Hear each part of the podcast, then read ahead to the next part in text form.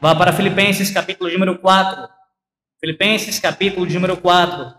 A última vez, pelo menos nessa série, que faremos esse movimento indo até a Epístola aos Filipenses para ouvirmos a palavra do Senhor nosso Deus sendo pregada.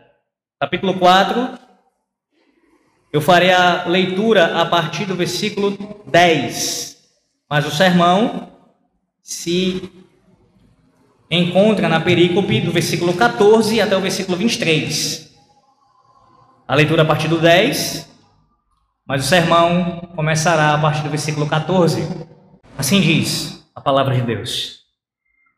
Alegrei-me sobremaneira no Senhor, porque agora, uma vez mais, renovastes a meu favor o vosso cuidado, o qual também já tinhais antes, mas vos faltava oportunidade. Digo isto não por causa da pobreza, porque aprendi a viver contente em toda e qualquer situação. Tanto sei estar humilhado, como também ser honrado. De tudo e em todas as circunstâncias, já tenho experiência. Como de escassez, perdão, assim de abundância como de escassez. Tanto de fartura como de fome. Versículo 14. Todavia, fizestes bem, associando-vos na minha tribulação e sabeis também vós, ó Filipenses, que no início do Evangelho, quando parti da Macedônia, nenhuma igreja se associou comigo no tocante a dar e receber, senão unicamente vós outros.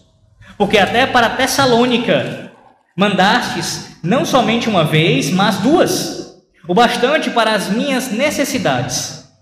Não que eu procure o donativo, mas o que realmente me interessa é o fruto que aumente o vosso crédito Recebi tudo e tenho abundância.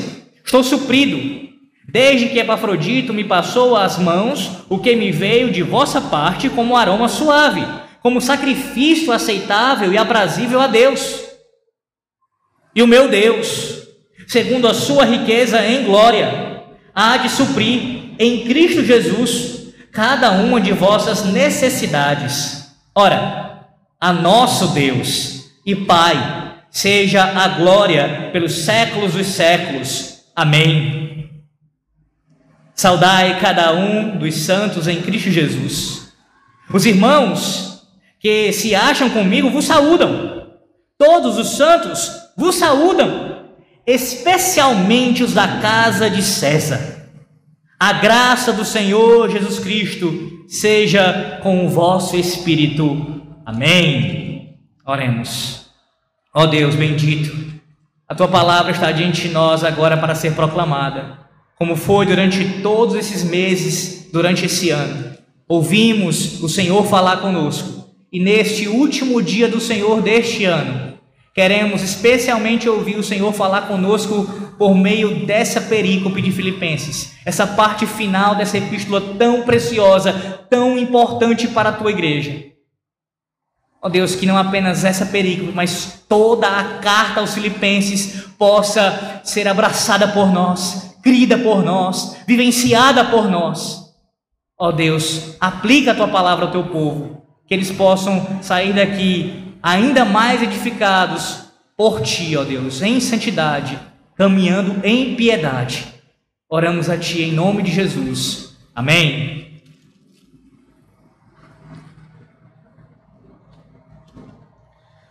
Normalmente, o momento da despedida não é fácil. Se você já passou por isso na sua vida, e provavelmente você já passou por algum tipo de despedida, você sabe como não é fácil passar por isso. E a despedida pode ser num contexto de morte, um ente querido, alguém que você muito tinha apreço, e ter que ali se foi um crente, momentaneamente se despedir dele. Ou então, no caso de uma viagem importante, de alguém que você ama muito e essa pessoa teve que se mudar para uma outra cidade, para um outro estado, até mesmo um outro país, e aí você tem que passar pelo momento da despedida. É difícil, não é? É triste.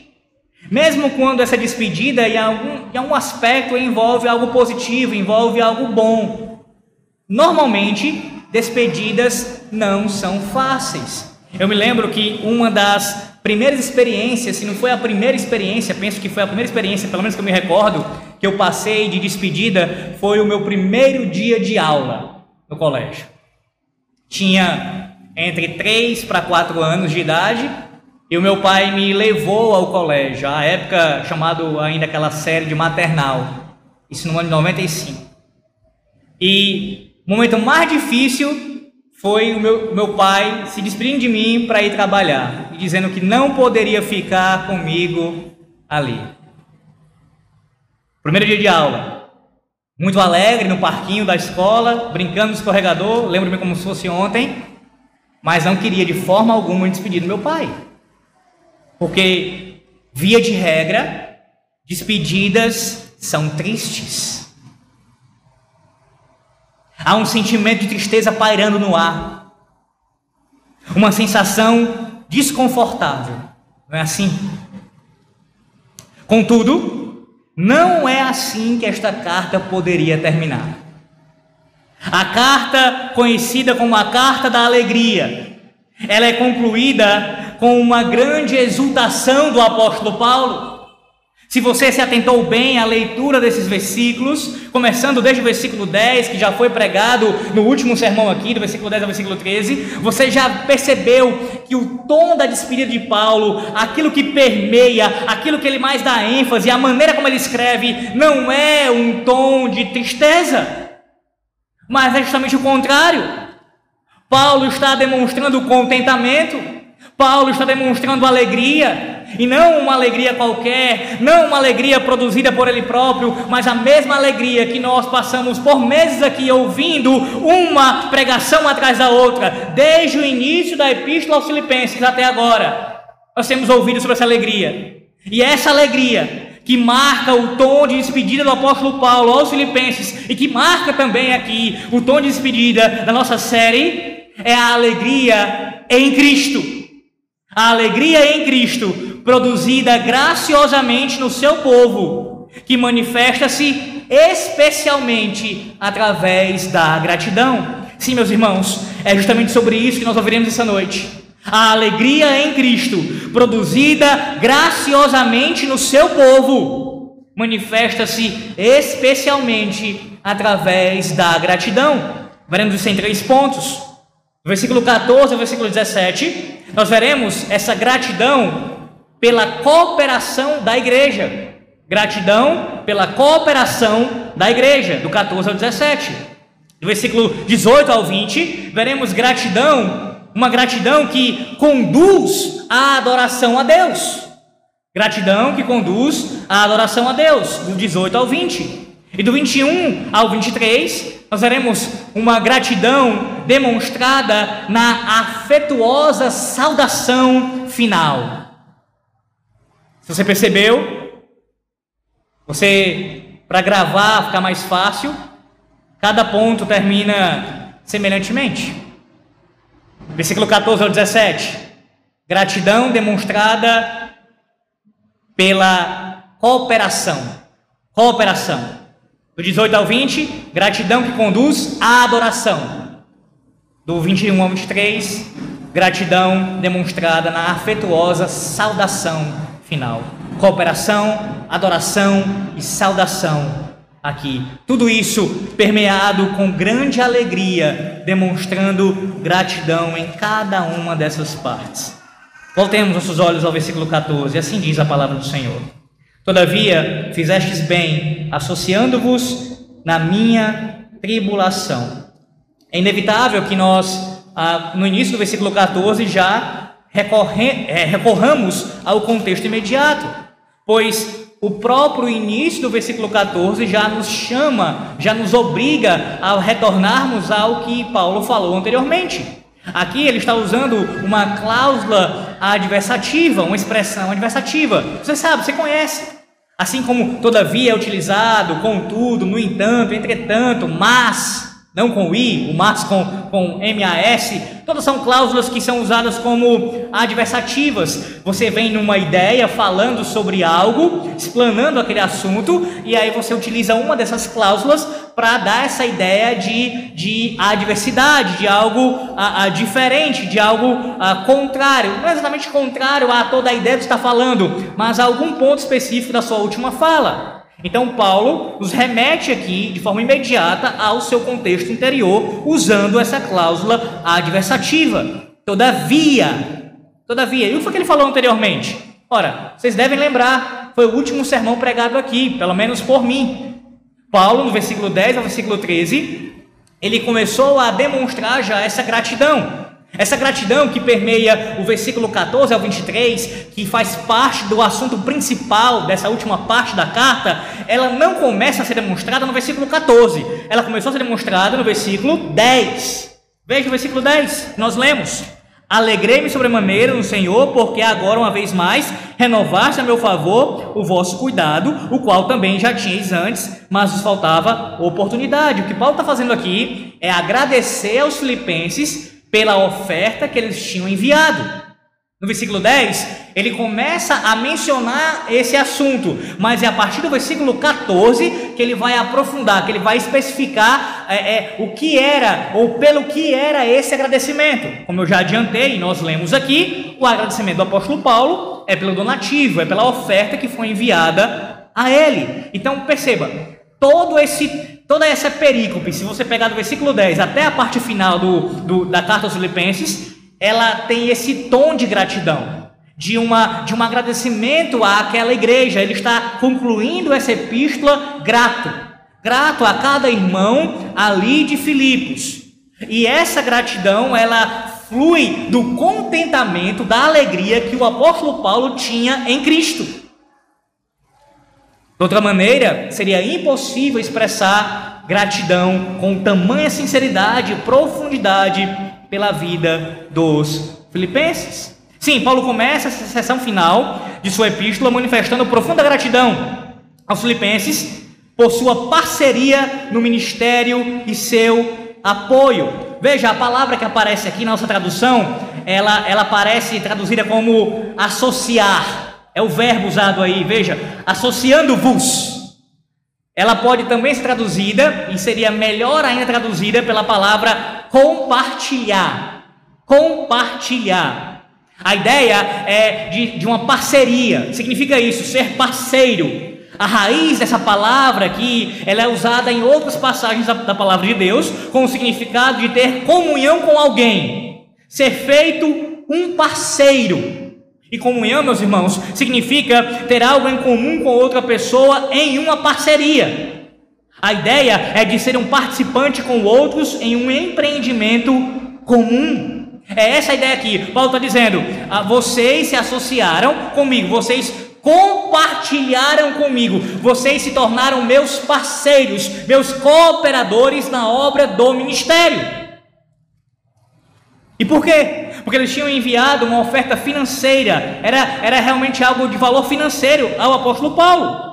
Os filipenses se constituíram esses parceiros próximos do ministério do apóstolo Paulo na pregação do evangelho. E essa parceria ministerial, meus irmãos, entre os filipenses e Paulo tem sido um, foi ali um relacionamento de longo prazo, estendendo-se ao longo de muitos anos, de muito tempo. Não foi algo pontual, mas foi desde a plantação da igreja em Filipos, como está narrado lá em Atos capítulo 16. Desde aquela época, os filipenses se tornaram esses parceiros no ministério apostólico de Paulo. Mas ele prossegue, o apóstolo, dizendo: E sabeis também vós, ó filipenses, que no início do evangelho, quando parti da Macedônia, nenhuma igreja se associou comigo, no tocante a dar e receber, senão unicamente vós outros.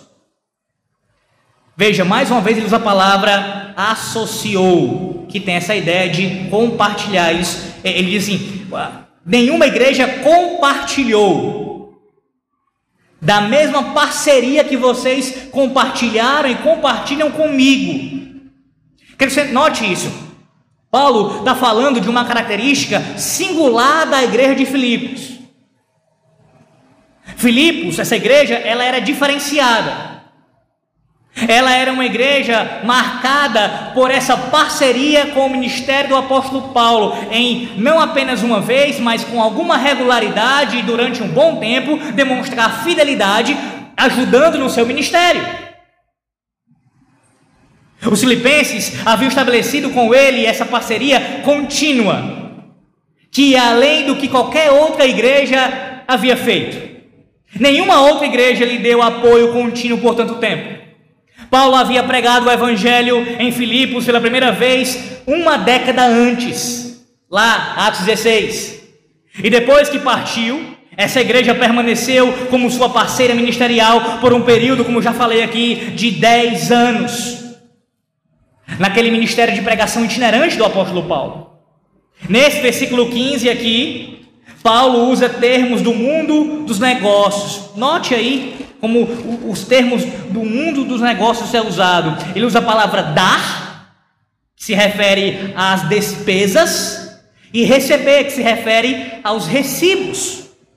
Essas palavras não indicam uma abordagem grosseira do ministério. Não interprete dessa forma, por mais que a linguagem seja do mundo dos negócios mas é o reconhecimento de que os filipenses estavam investindo sabiamente ao aplicarem seu dinheiro na obra do Senhor. O apoio financeiro que deram a Paulo havia sido registrado no céu e já estava gerando uma taxa de retorno eterna de Deus para com eles. Depois disso, Paulo os lembra porque até para Tessalônica mandastes não somente uma vez, mas duas o bastante para as minhas necessidades.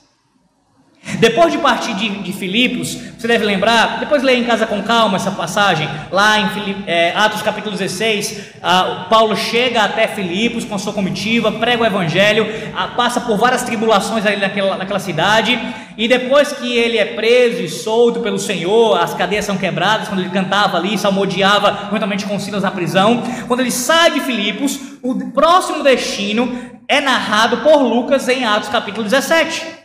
E lá em Atos capítulo 17, ele chega até Tessalônica. É o que ele está mencionando aqui no versículo de número ah, 15, 16. Veja aí, está falando sobre isso. Versículo 16: Porque até para Tessalônica mandastes. Quando foi que isso aconteceu? Foi no capítulo 17 de Atos. No 16 ele prega em Filipos, planta a igreja e em Atos 17 ele já está em Tessalônica e ele ali já recebe uma oferta dos filipenses. Isso significa que pouco depois de deixar a cidade de Filipos, irmãos, não se demorou muito tempo, não se passou alguns anos assim, a ponto de a, a Paulo ter que esperar a, demasiadamente, não. Com pouco tempo eles já estavam ofertando a Paulo. Ali, em Tessalônica, Paulo pregou o evangelho, como diz em Atos 17, arrasou com aqueles que estavam lá e também plantou mais uma igreja. Foi num momento difícil, agora como esse, Paulo preso em Roma, que os filipenses mais uma vez demonstram essa cooperação com o ministério do apóstolo Paulo. Eles enviam essa ajuda financeira no momento que ele mais precisava. Sim, meus irmãos, os filipenses eles eram parceiros próximos na obra do evangelho. Em seguida, Paulo diz: Não que eu procure o donativo, mas o que realmente me interessa é o fruto que aumente o vosso crédito. Perceba o fluxo da passagem.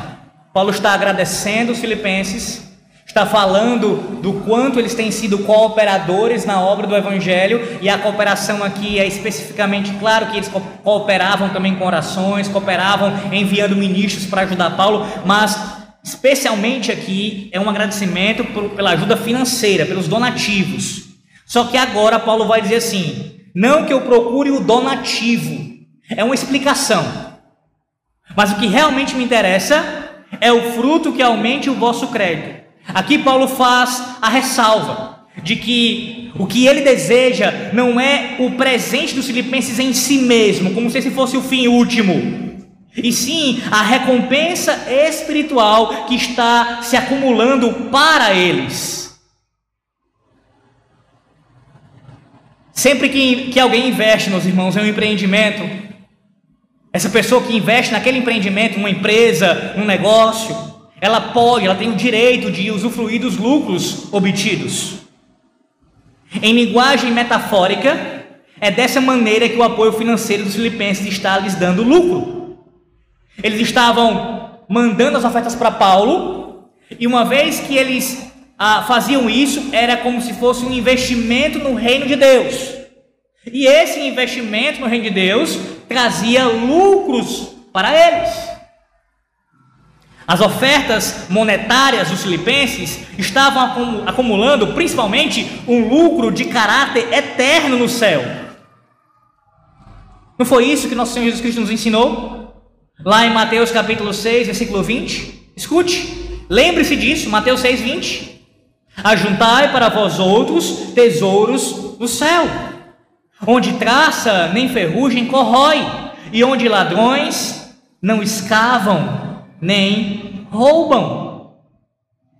Isso que é muito importante, falado por Paulo, que já foi ensinado pelo próprio Cristo, a, o pastor americano John MacArthur comenta dizendo o seguinte: o presente deles trouxe alegria a Paulo, não por causa do benefício material pessoal para ele, mas por causa do benefício espiritual que representava para os próprios filipenses. Entenda, Paulo não está negando que ele foi beneficiado. Pelo contrário, ele agradece o benefício que ocorreu. Ele precisava daquilo. Só que mais importante do que receber os donativos, mais importante do que a oferta financeira, mais importante do que isso era o fato de que com aquela ajuda os próprios filipenses estavam sendo grandemente abençoados por Deus e isso trazia alegria ao apóstolo Paulo, uma alegria muito maior e mais indizível do que a alegria de receber os donativos. Era a alegria de saber que aquela igreja estava sendo e seria ainda muito mais abençoada pelo próprio Deus. Meus irmãos, quantas verdades aqui ensinadas pelo apóstolo Paulo. Quantas verdades. Quantas coisas Paulo nos diz aqui, o Espírito Santo por meio de Paulo, para nós como igreja de Cristo. Você percebe o quanto é importante uma igreja permanecer fiel nos seus dízimos e ofertas? Sim, é bem verdade que Aqui se fala de um tipo de oferta mais específica, de um pregador itinerante, um apóstolo, que estava proclamando o evangelho aos gentios e recebia essa ajuda. Mas isso tem implicações também para o que nós fazemos com as nossas finanças dentro do âmbito da igreja local. Ora, vocês acham que seria possível os filipenses serem reconhecidos por Paulo como fiéis cooperadores na obra do Evangelho com relação às finanças, ofertando para um pregador itinerante, se eles não fossem fiéis na igreja local? Ora, se uma igreja, colocando de outra forma, se uma igreja local não é fiel nos seus dízimos e ofertas para contribuir com o ministro local, vai ajudar um ministro a pregando lá fora? Você sabe muito bem que é assim que funcionam as coisas, normalmente. Normalmente é assim. Até porque a alegação vai, vai ser a seguinte: como é que eu vou, como é que nós vamos ajudar? Vai até questionar o conselho. Como é que vocês vão mandar uma oferta para um pregador, para um pastor que não é dessa igreja, digo, dessa igreja local que nós estamos aqui, se nós não temos nem como sustentar o ministro? Então, primeiramente, se cuida dos de casa e depois os de fora. Então, eu quero enfatizar isso daqui. É sim um papel da igreja abençoar e servir a pregadores itinerantes dentro das suas condições. Há homens que Deus levantou para, como ministro da palavra dos sacramentos, serem missionários pregando o evangelho lá fora. Mas para isso acontecer, meus irmãos, precisamos primeiramente começarmos a sermos fiéis em casa. Em casa. E diante de um texto como esse, onde o apóstolo Paulo fala claramente e você escuta mais uma vez deste púlpito, e não somente este pregador. acerca da importância das finanças, de nós contribuirmos para o reino de Deus. Como anda a sua vida quanto a isso? Como anda a sua organização quanto a isso? Há pessoas que fazem assim: elas recebem o seu salário e o dízimo é do que sobrar. Se sobrar. E aí, chega o dia 5, chega o dia 10, chega o dia 15, chega o dia 20. Se sobrar, ela vai dizimar. Se sobrar. Quando na verdade deveria ser a primeira coisa a ser retirada. Na verdade, aqueles que dizimam na, na obra de Deus devem entender que não podem contar com esse dinheiro. Não se conta com esse dinheiro. Esse dinheiro não deve entrar em nosso orçamento, no sentido de contar com ele para alguma outra coisa. Nós já retiramos isso de cara logo.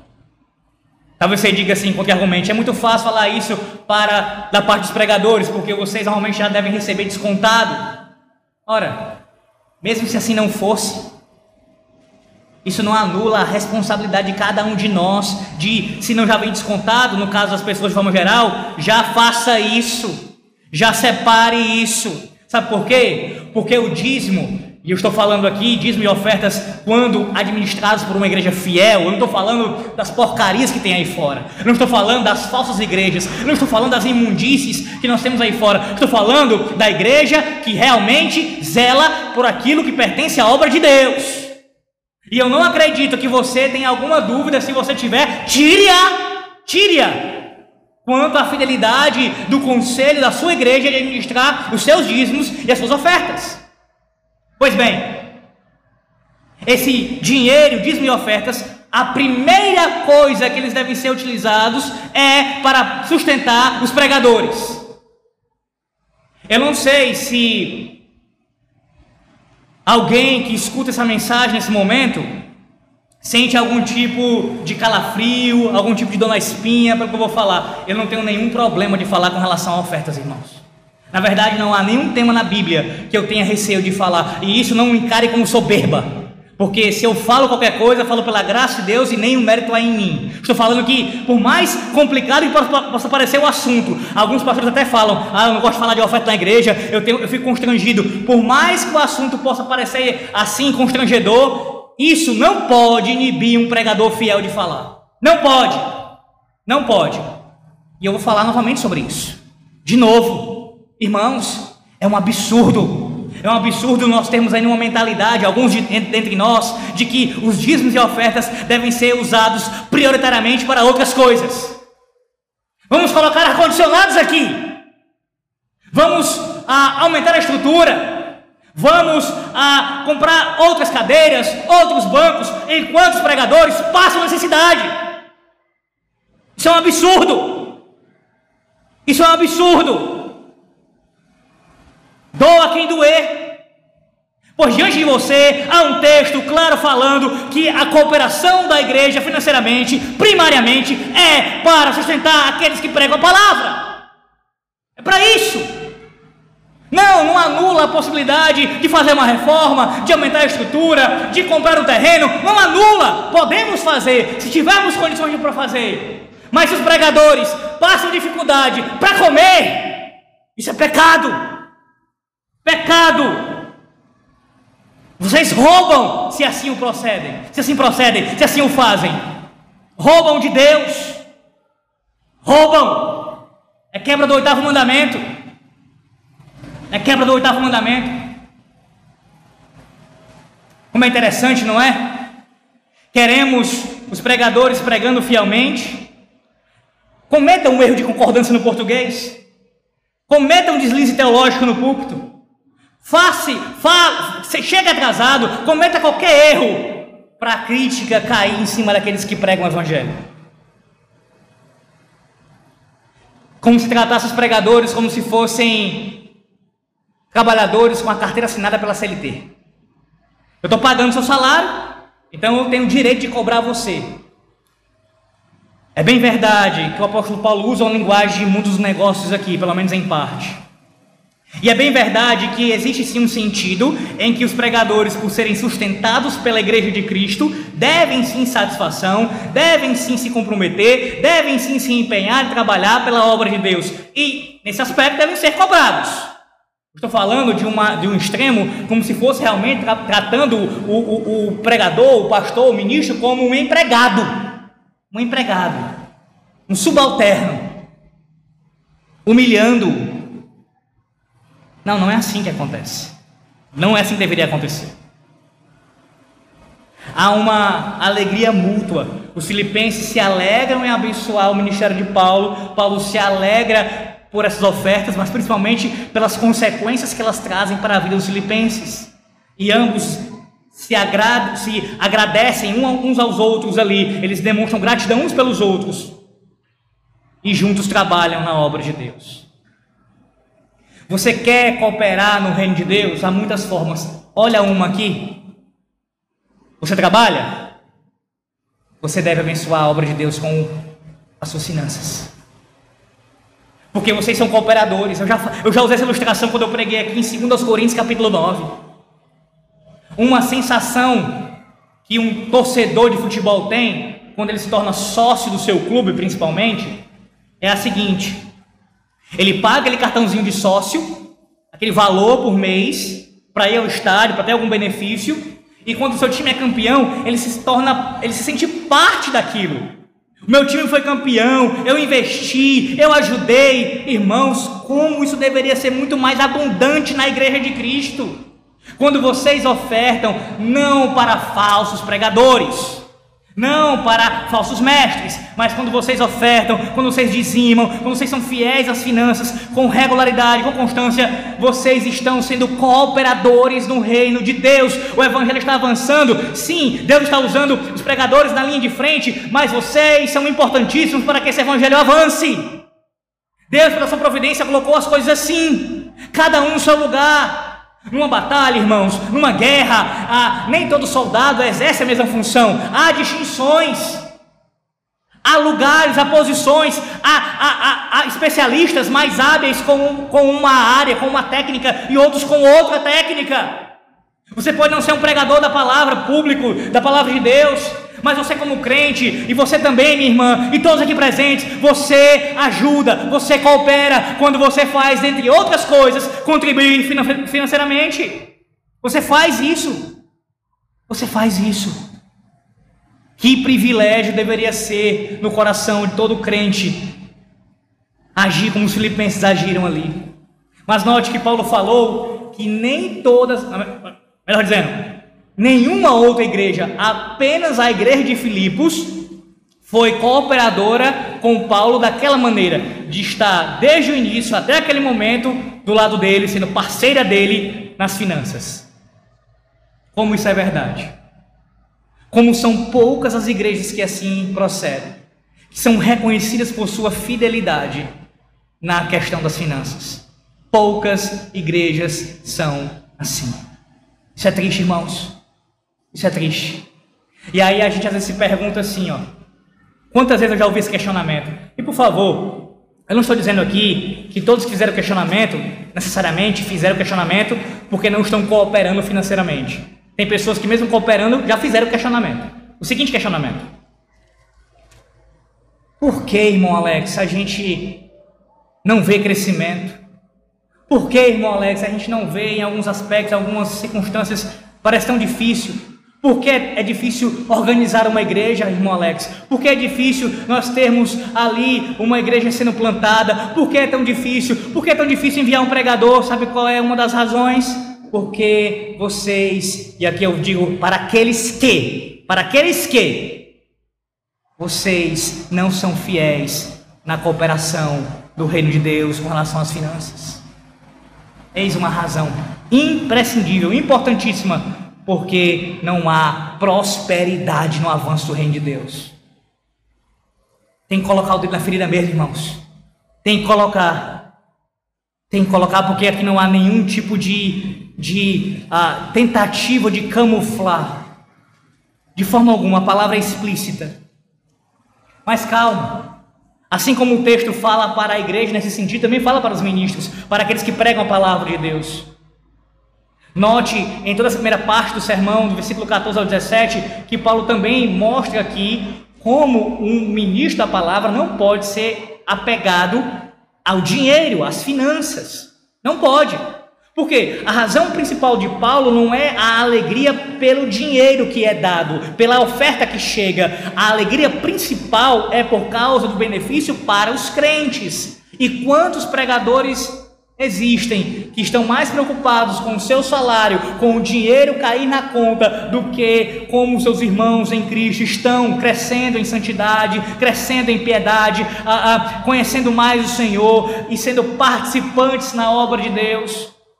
Pastores que a, o critério principal para escolher uma igreja pastorear é o tamanho do salário, e não que isso não possa fazer parte da avaliação, mas não deveria ser a avaliação principal, o critério principal para escolher uma igreja pastorear.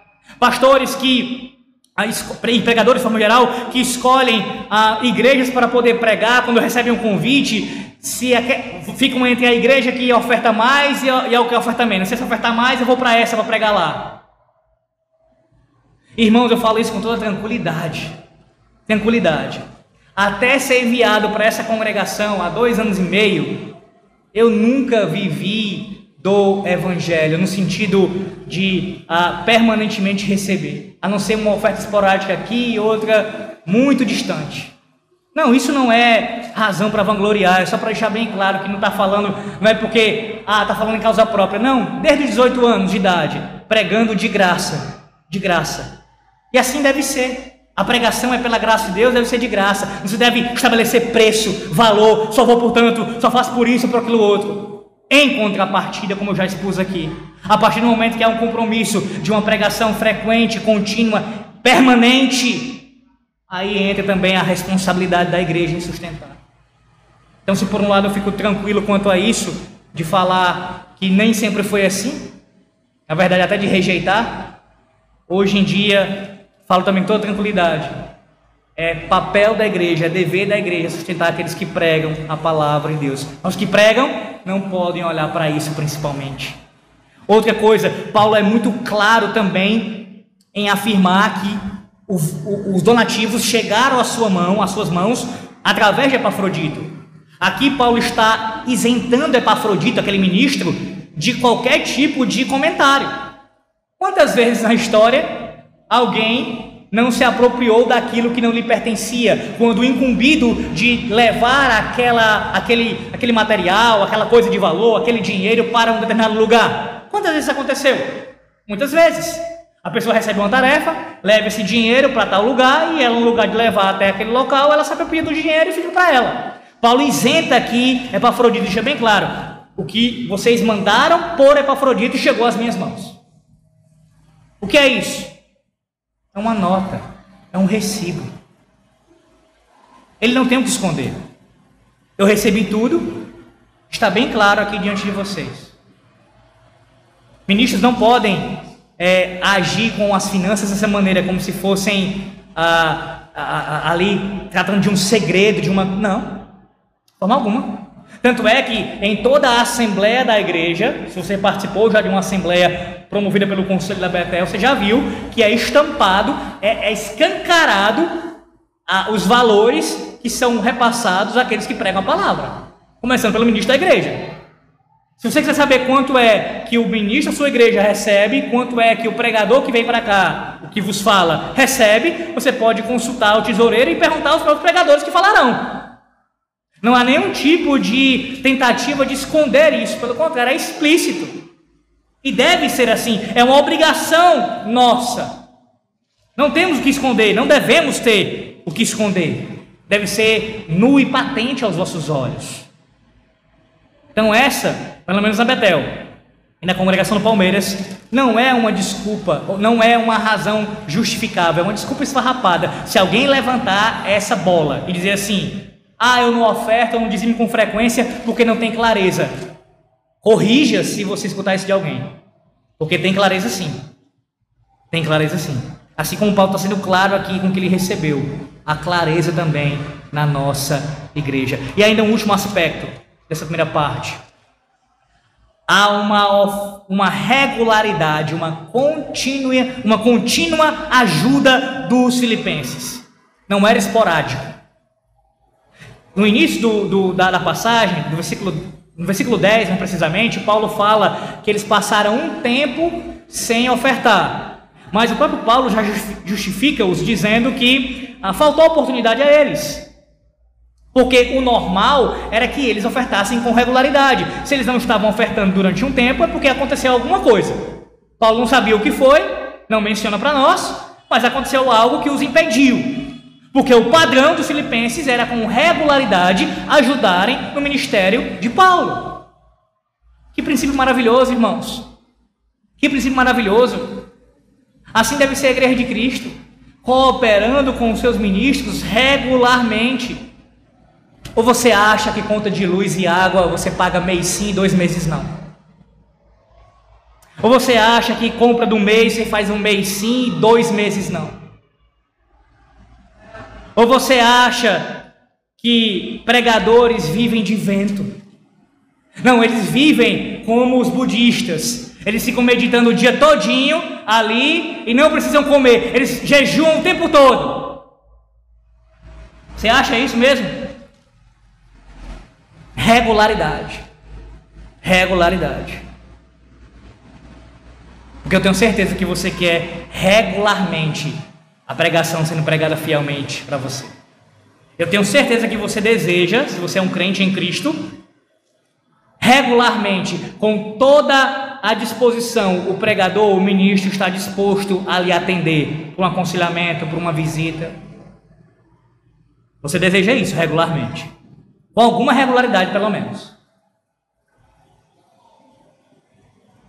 Mas além disso, meus irmãos, além de Paulo demonstrar gratidão aqui, enorme gratidão por essa cooperação da igreja, ele agora demonstra gratidão, uma gratidão que conduz à adoração. Essa gratidão de Paulo vai conduzi-lo à adoração a Deus. Versículo 18 em diante, ele diz assim: Recebi tudo e tenho abundância Estou suprido, desde que Epafrodito me passou as mãos, o que me sobreveio, o que me veio de vossa parte como aroma suave, como sacrifício aceitável e aprazível a Deus. Esse presente influenciou positivamente não só a Paulo e a igreja filipense, de modo mais essencial, esses donativos agradaram ao próprio Deus. O apóstolo recebeu tudo na totalidade isso quer dizer que as suas necessidades foram amplamente supridas. Na verdade, ele tem uma abundância de tudo o que necessita.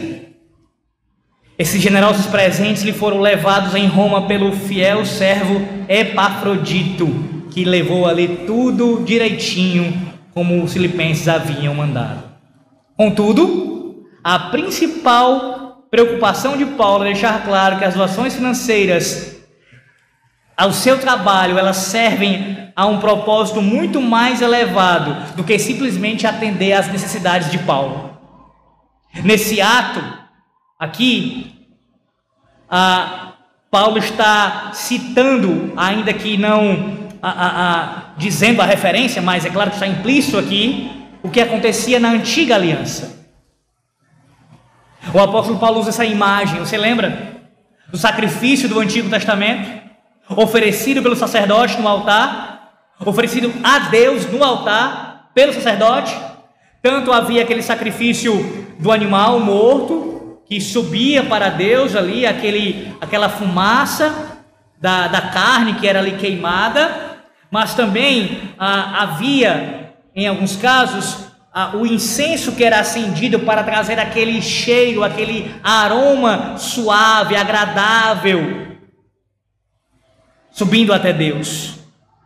Um aroma perfumado. A fragrância de cheiro suave retratava o prazer que o sacrifício proporcionava a Deus. Da mesma forma, a doação dos cristãos filipenses é uma expressão de sua adoração a Deus que é agradável a Ele. Irmãos, que, que sentença maravilhosa. Se Paulo já é grato aos filipenses porque aquilo ajudava a ele, mas principalmente era um bem para os filipenses, mais ainda, mais ainda, acima de tudo, era a adoração a Deus. Sim, é isso que significa. Quando os crentes ofertam de maneira voluntária, de maneira amorosa, a cooperar no avanço do Evangelho, na pregação da palavra de Deus, isso é, acima de tudo, adoração a Deus. É culto prestado a Deus. É isso que significa, é isso que significam seus dízimos e ofertas. Ainda que você diga, tá, mas a gente não tem mais um momento no meio do culto, da liturgia, para chegar e dar o dízimo e a oferta, eu não vou entrar nesse mérito. Mas o fato é que quando você dizima e oferta para o sustento do reino de Deus, isto é uma forma de adorar a Deus. Isso é agradável a Deus, irmãos. Nós somos muito velozes em nos expormos a criticar a falsa teologia da prosperidade e temos que, a, que arrebentá-la mesmo. É um falso evangelho.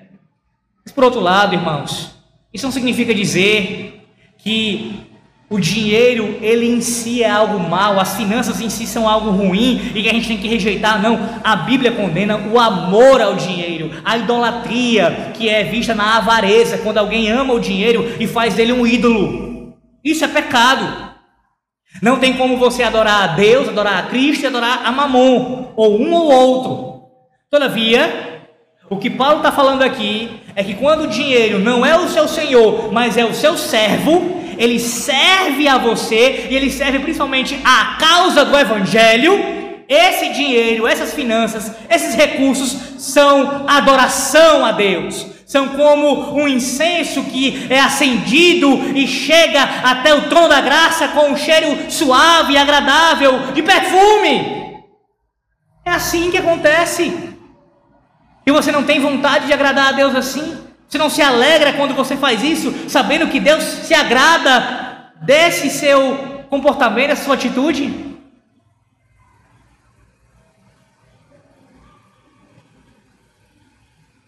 Paulo prossegue dizendo, adorando a Deus aqui, e o meu Deus, segundo a sua riqueza em glória, há de suprir em Cristo Jesus cada uma de vossas necessidades Outra sentença maravilhosa: se a oferta, se o ajudar, o cooperar financeiramente é uma forma de adorar a Deus, agora Paulo faz uma afirmação que aparece na forma de promessa.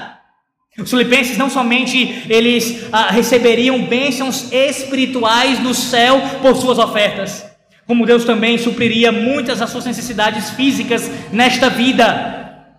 Perceba que essa generosidade de Deus aqui seria segundo a sua riqueza. Ou seja, o presente do Senhor seria proporcional aos seus amplos recursos. A promessa aqui descrita é importante e verdadeira tanto individual como coletivamente. Deus promete abençoar a igreja de Filipos. Deus promete abençoar a congregação presbiteriana Conjunto Palmeiras, não só espiritualmente, mas também fisicamente. Guarde isso. A promessa do Deus do pacto para a sua vida, para a sua casa e para essa congregação como um todo Sim, é de maneira mais especial, principal, no aspecto espiritual. No entanto, também abarca o financeiro, o material, o físico. Não, não são promessas de que todo mundo vai ficar rico, não é isso. Mas é de que as vossas necessidades serão supridas. Portanto, não existe esse argumento de dizer: ah, se eu tirar o meu dízimo todo mês, se eu ofertar vez por outra, se eu fizer isso, vai me faltar recursos. Não vai! Não vai! Se você não crê, isso é pecado de incredulidade. Você não crê no Deus que supre todas as necessidades. Não vai ser o teu dízimo de 100, 200, 300, 400, não sei de quanto você dizima, que vai faltar o pão de cada dia. Não vai ser isso. Não vai. Agora eu vou dizer uma coisa para você, ou melhor dizendo, a palavra de Deus me chama atenção quanto a isso. A tua infidelidade e a minha, se assim for ah, vivenciada, exercida, se nós somos infiéis, Você pode ganhar 10, 20, 30 mil por mês, acumular o máximo de tesouros que você puder, não dando nenhum dízimo, nenhuma oferta. Se Deus cerrar os céus, acaba tudo. Acaba tudo. Se Deus fechar as portas, acaba tudo. Basta uma doença grave vir sobre você? Basta alguma crise financeira vir sobre você? Por meio do governo, por meio de perseguição, por meio do desemprego, seja o que for. E aí, com todo o seu recurso, com todos os seus milhões ou milhares de reais ali guardados, nada poderá segurá-los. Sabe por quê? Porque se você recebe X, 3X, 10X, foi o Senhor quem te deu. E esse dinheiro pertence a Ele em última instância. Como nós evocamos a, a, a, o texto bíblico, Deus é o dono do ouro e da prata. Para quê? Para dizer assim, não vai me, não vai faltar nada, ele vai, ele vai me abençoar financeiramente. Mas espera aí, lembre-se do significado principal disso daí. Se Deus é o dono do ouro e da prata, ele é o dono da tua casa, do teu carro, do teu trabalho, do teu salário, das tuas roupas, de tudo que você tem. Ele é dono de tudo que você tem. Nada que você possui, você é seu em última instância. Você é um mordomo. E eis uma doutrina esquecida no meio da igreja, a mordomia cristã. O que significa isso? De forma sucinta, o que nós temos não é nosso, mas é de Deus. Nós estamos administrando para Ele. Os meus filhos, a minha esposa, não são meus, em última instância, são de Deus. Eu cuido, eu administro, eu zelo por essas coisas, porque são de Deus, Deus me deu para eu cuidar delas, para a sua glória. Então, se Deus é o dono do da prata, quando você tira 10%, ou mais do que isso, quando você tira até mais para poder ofertar, você não está fazendo um favor, está devolvendo aquilo que é dele, pertence a ele. Não é seu, não é meu, pertence a Ele. Pertence a Ele.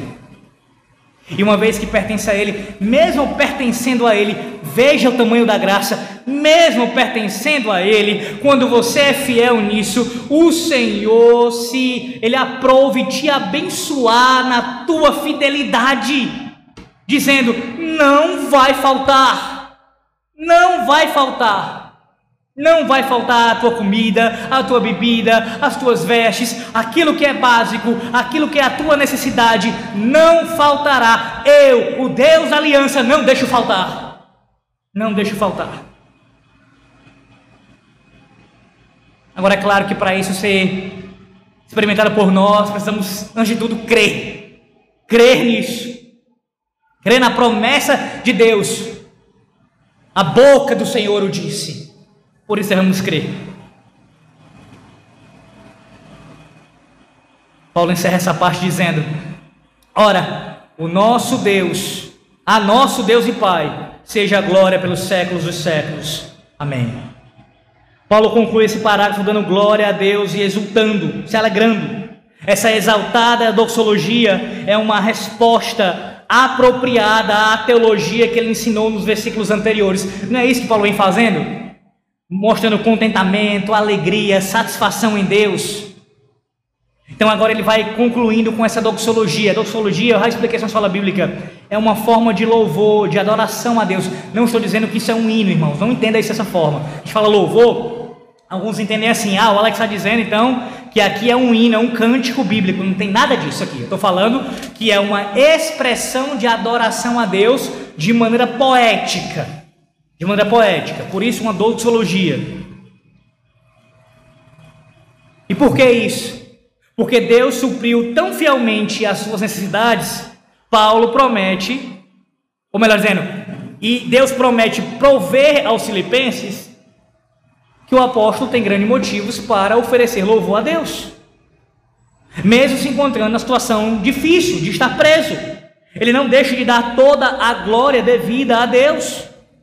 Além disso, esse versículo aqui é uma perfeita, como eu falei, e conclusiva doxologia prestada pelo apóstolo que encaixa-se perfeitamente, não só no contexto imediato, mas de toda a carta aos Filipenses. Desde o capítulo 1, você lembra? O tema da alegria permeando ela inteiramente. chegando ao final, não poderia ser diferente. E essa alegria não poderia ser diferente a não ser a redundar em glória para Deus, em adoração a Deus.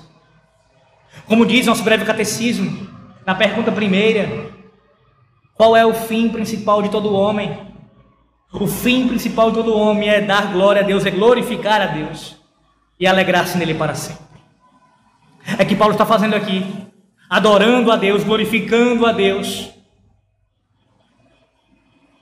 Mas além disso, em último lugar, nós vemos a gratidão de Paulo demonstrada na afetuosa saudação final, versículo 21 a 23. A partir do versículo 21 diz assim: Saudai cada um dos santos em Cristo Jesus. Primeira parte.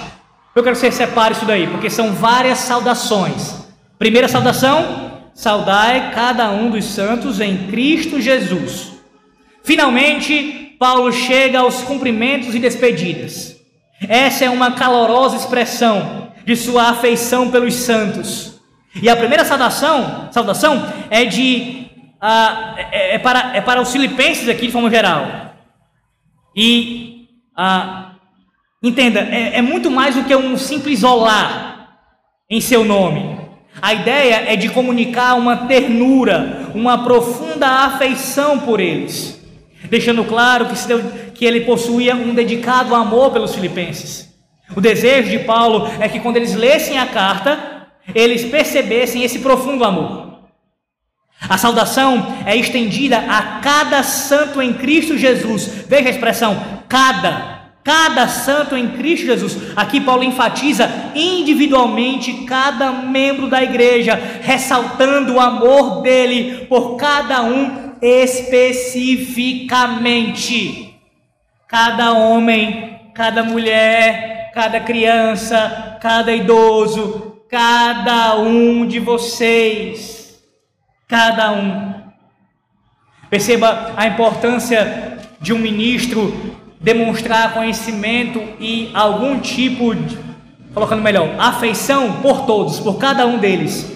Mas mesmo com aqueles que ele não vai ter tanta proximidade, isso não significa dizer que ele não vai, por causa disso, faltar com essa afeição. Ah, o pastor argumenta, não, eu, eu não, um pastor qualquer, eu digo, ah, ah, eu não sou tão próximo daquele irmão, então não vou me referir a ele. Não, um ministro fiel, ele vai demonstrar essa, essa ternura, essa afeição por cada irmão, dos mais próximos aos mais distantes, dos oficiais aos leigos, do mais novo ao mais velho, a cada um demonstrando amor e ternura, preocupação, cuidado com a igreja.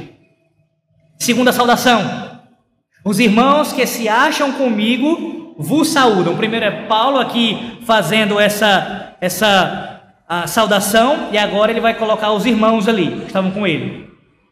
Preste atenção, isso no versículo 21. Embora ele fosse prisioneiro em Roma, lembre-se do contexto. A prisão aqui não era aquela prisão ainda, como ele depois foi preso, uma, uma cela, tipo de cela. Não. Paulo estava preso numa casa, era uma prisão domiciliar. Por isso ele tinha permissão para receber visitas. A guarda pretoriana se revezava ali cuidando dele, né? cada soldado vigiando, nesse sentido, digo melhor. E ele também recebia visitas de irmãos. Isso acontecia. Eu até listei aqui alguns que passaram por lá. Ah, você pode observar, por exemplo, o capítulo 2 de Filipenses, do versículo 19 a 24, que diz que Timóteo esteve lá com Paulo. Além de Timóteo, o próprio Epafrodito, que é mencionado aqui, mas também no capítulo 2, versículo 25 a 30. Também Tíquico esteve lá. E onde é que a gente vê isso? Lá em Colossenses 4, versículo 7. Mas por que em Colossenses? Lembra? Efésios, Filipenses, Colossenses e a carta a Filemon são as quatro epístolas da prisão que Paulo escreveu quando estava em Roma. Então, Tíquico é mencionado lá em Colossenses 4, 7. Também Onésimo, que foi o escravo fugitivo, assunto lá da carta a Filemon, Colossenses 4, 9. Assim como Aristarco, outro companheiro de longa data do apóstolo. E Marcos, que escreveu o Evangelho de Marcos, Colossenses 4:10. Além disso, lá em Colossenses 4:11 ah, é mencionado Lucas.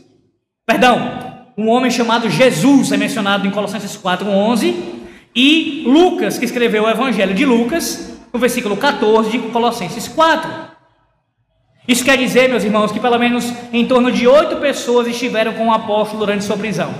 No mínimo. Se estavam todos lá ao mesmo tempo, a gente não sabe. Mas Paulo envia os cumprimentos, os cumprimentos dos que estavam com ele para a igreja de Filipos. E note, há aqui uma solidariedade em cada um desses corações em relação aos filipenses. Eles querem, aqueles homens queriam ser incluídos nessa saudação. Enquanto Paulo escreve essa saudação aqui, final de próprio punho, podemos imaginar até mesmo o apóstolo Paulo olhando ao seu redor, olhando aqui para alguns deles, ou se não todos eles que estavam lá presentes, e dizendo: Os irmãos que estão aqui vos saúdam. Talvez até com a voz embargada. E eles afirmando ali positivamente com a cabeça: Aquilo, meus irmãos, era uma, uma casa de teologia imponente. Aquela, aquela casa que servia como prisão domiciliar. E ao mesmo tempo um círculo de, ter, de terno amor em Cristo. E é por causa do transbordamento da sua comunhão afetuosa que eles transmitem, transmitem tal expressão de amor para com essa igreja. Terceira saudação: Todos os santos vos saúdam. Aqui refere-se aos crentes que estão em Roma, alguns dos quais tiveram contato pessoal com ele em sua prisão domiciliar. Paulo fala em nome deles, transmitindo saudações. Um comentarista chamado Walter Hansen comenta, ele diz assim: Soubessem ou não que Paulo estava falando em seu nome, eles estão incluídos na calorosa troca de cumprimentos. Paulo constrói pontes entre comunidades de fé. Ele está falando como ministro ordenado eh, eh, em nome dos crentes de Roma, do, da, da igreja de Roma, dizendo assim: a igreja de Roma vos saúda. E aí ele faz uma conexão entre a igreja de Roma e a igreja de Filipos, mostrando a unidade que deve existir no corpo de Cristo. Quem são todos esses santos de Roma? Ora, lá em Romanos 16, você lembra? O, o, nosso pastor já pregou em toda a Epístola aos Romanos, você deve lembrar o sermão pregado lá no capítulo 16, que é um capítulo inteiro que Paulo menciona várias pessoas ali que são ajudadoras, cooperadoras também no Evangelho. Aparecem vários nomes ali, nomes até muito peculiares. E o que surpreende, meus irmãos, é o fato de que quando Paulo escreveu Romanos, que ele escreveu antes de escrever Filipenses, ele não estava ainda em Roma, ele nunca tinha estado em Roma ainda. Então, quando Paulo escreve Romanos, ele não tinha ainda, ainda, ele não tinha ainda estado em Roma. E mesmo assim conhecia vários crentes de Roma pelo nome e cita-os no capítulo 16. Agora, preso em Roma, sem citar os nomes deles, mas de maneira genérica que fala em nome deles, ele se refere a esses crentes, a essa igreja, quando fala com os filipenses. Mostrando essa unidade do corpo de Cristo. E por último, especialmente os da casa de César, a última saudação, que está ligada à igreja de Roma, é claro, mas é um subponto, um subponto aqui da fala de Paulo, especialmente os da casa de César. Uma quarta e última saudação é enviada. Trata-se de um grupo de convertidos altamente improvável, composto por aqueles que servem na casa de César, mesmo os aposentos mais íntimos do império. A palavra de Deus continua avançando. Isso representava um número significativo de pessoas, meus irmãos, que incluía outros além da própria família de César, tais como escravos, cozinheiros, provadores de comida, músicos, zeladores, pedreiros, ah, contadores, soldados, guardas, juízes, mensageiros e arautos. Muitos desses servidores haviam se convertido à fé em Cristo. Paulo levou a Cristo alguns membros, a alguns membros da guarda pretoriana. Era assim que acontecia. Lembra que ele fala isso no capítulo 1 de Filipenses? Que eu já preguei aqui, lá no versículo 12 em diante, ele diz que o evangelho chegou até a guarda pretoriana, porque a guarda pretoriana, que era a guarda de César, fazia a segurança de Paulo, ou vigiava Paulo na prisão. E Paulo pregava a cada um daqueles guardas que revezavam naquela, naquela vigília. E eles, quando ouviam o Evangelho, muitos deles, com certeza, levaram o Evangelho até a casa do imperador. É o povo da aliança, a igreja de Cristo, na casa do imperador. Olha a providência de Deus. Paulo foi preso com um propósito. Sim, dá toda a glória a Deus, pois tudo coopera para isso. Mas veja um dos propósitos da prisão de Paulo: era para que o evangelho avançasse por Roma de tal maneira que até o imperador, até aqueles que estavam próximos a ele, fossem também atingidos.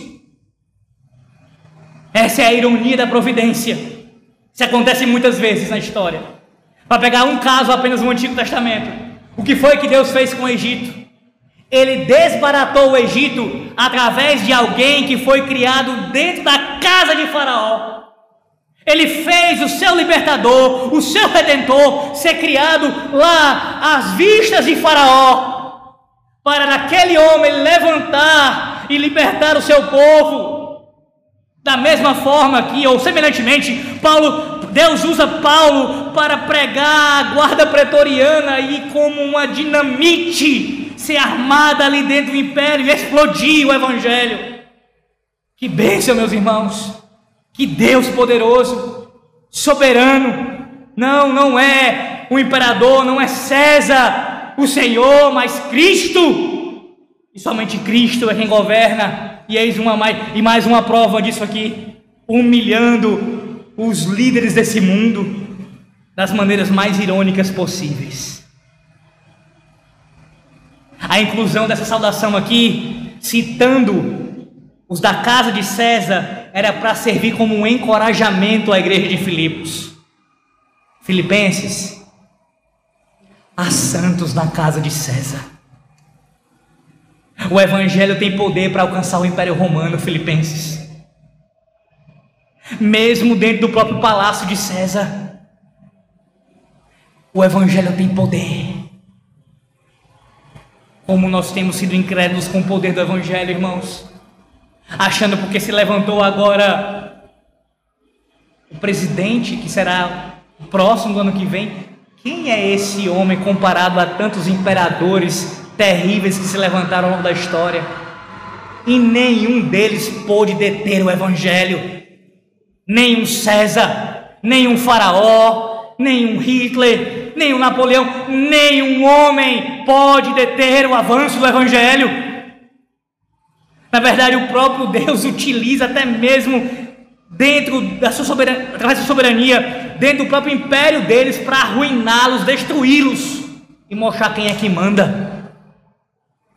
Não, isso não significa que nós não temos responsabilidade para com os governantes, não devemos orar, não estou anulando nada disso. Estou falando é que, apesar de todo tipo de inimigo se levante, não deixe de crer no poder do Evangelho, na soberania de Deus, no fato de que Cristo é o Rei dos Reis, Senhor dos Senhores, e por isso nada pode deter o avanço do seu reino. A graça do Senhor Jesus Cristo seja com o vosso espírito. Paulo agora conclui sua carta fazendo esta súplica a Deus em favor deles. Graça, esse termo tão conhecido no Novo Testamento, em grego chamado charis, que é um favor imerecido.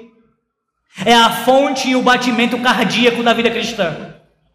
Paulo deseja que eles saibam mais a respeito dessa graça santificadora, a graça que lhes permitirá viver com alegria e de maneira que glorifique a Deus. Essa carta maravilhosa, cheia de alegria e exaltação a Cristo, termina agora do mesmo jeito que começou, com ênfase na graça de Deus, que sendo ainda mais plenamente derramada sobre o seu povo. Lá Filipenses 1:2. Foi assim que Paulo começou e é assim que Paulo termina. Graça sobre graça, do novo nascimento aos novos céus e nova terra a vida cristã é inteiramente uma vida de graça, do começo ao fim, é tudo pela graça. Por isso, alegre-se por essa verdade. Eis a razão maior de nós nos alegrarmos e estarmos contentes em Cristo, pela graça de Deus manifesta a nós. Concluímos lembrando que, de fato, algumas despedidas são tristes. E eu espero que você esteja triste nessa noite, pelo término das exposições em Filipenses. Talvez alguns estejam felizes, espero que não. Tomara que permeie o coração de todos aqui essa tristeza pela despedida da carta aos Filipenses, pelo menos por hora.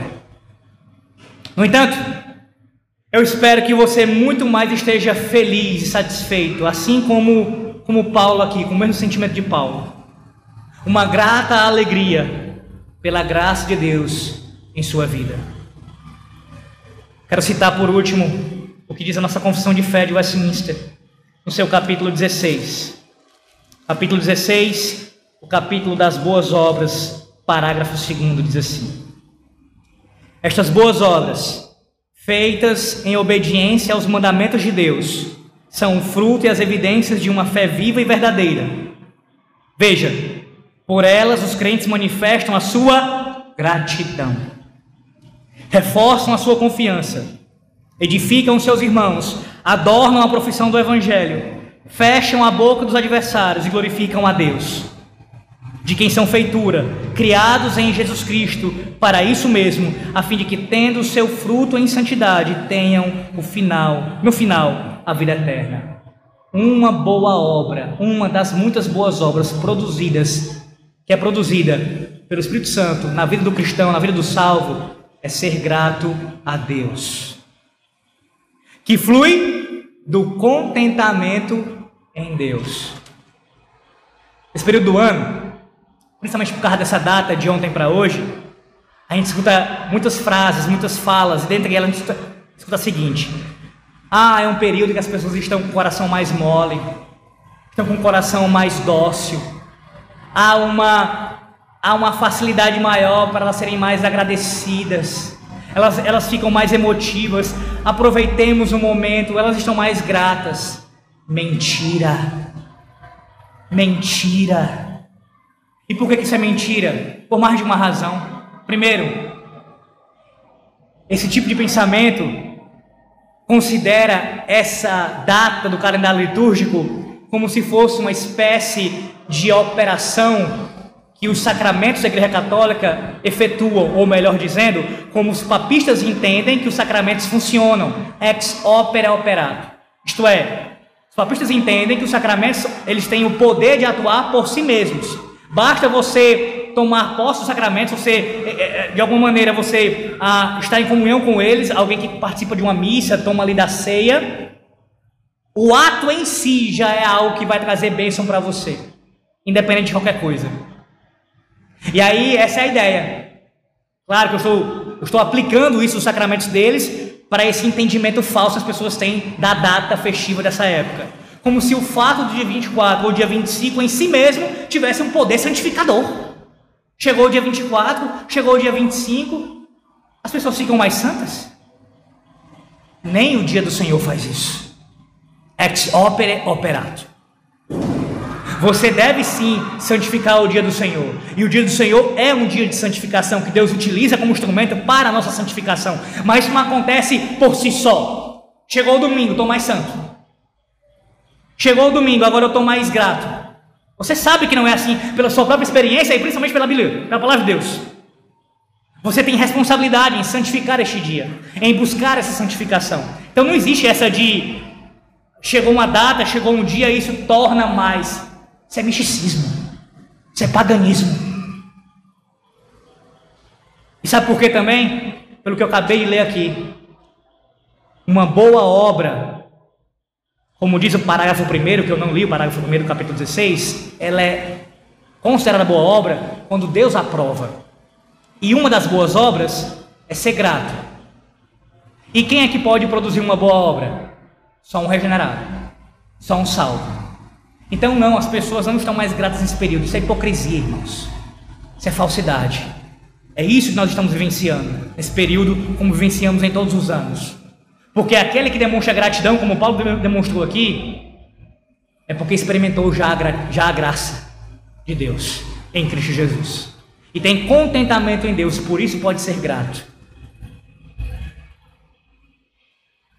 Que Deus nos abençoe, aplicando não apenas o final de Filipenses às nossas vidas, mas toda esta carta, aprendendo de uma vez por todas o segredo do contentamento, alegria em Cristo, apesar de qualquer circunstância. Durante esse período de pregações, você deve ter ouvido muitas vezes alegria, contentamento e até ter tido que passar por alguma circunstância na sua vida que precisou colocar isso em prática de uma maneira mais profunda. Tomara que Deus tenha te dado graça para isso, você tenha se. Perdão, com certeza te deu graça para isso. Tomara que você tenha crido nisso, vivenciado isso. E se você não passou por alguma situação ainda tão pesada, tão difícil, que precisou colocar em prática tão profundamente os ensinamentos de Filipenses, pode ter certeza que vai chegar um momento em que você vai ser provado quanto ao teu contentamento em Deus, a tua alegria em Cristo. Será maior do que qualquer outra coisa. Que Deus nos ajude e nos fortaleça nisso. Nos abençoe. Amém.